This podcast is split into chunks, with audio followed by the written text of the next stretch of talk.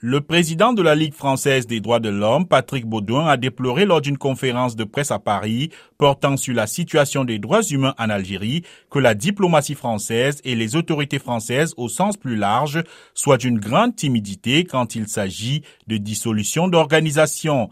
La Ligue algérienne de défense des droits de l'homme avait annoncé fin janvier avoir été dissoute à son insu par les autorités algériennes lors d'un procès tenu en son absence.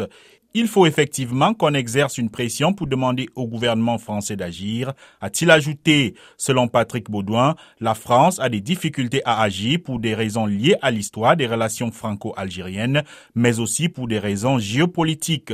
Avec la crise ukrainienne, la France a besoin du pétrole algérien et autres, dont on voit très bien la limite de l'action possible, a-t-il estimé. Il a ainsi souhaité que la France puisse, au sein de l'Europe et par la voie de l'Europe, agir pour essayer de venir venir en aide à la Ligue algérienne de défense des droits de l'homme et plus largement aux défenseurs algériens des droits humains.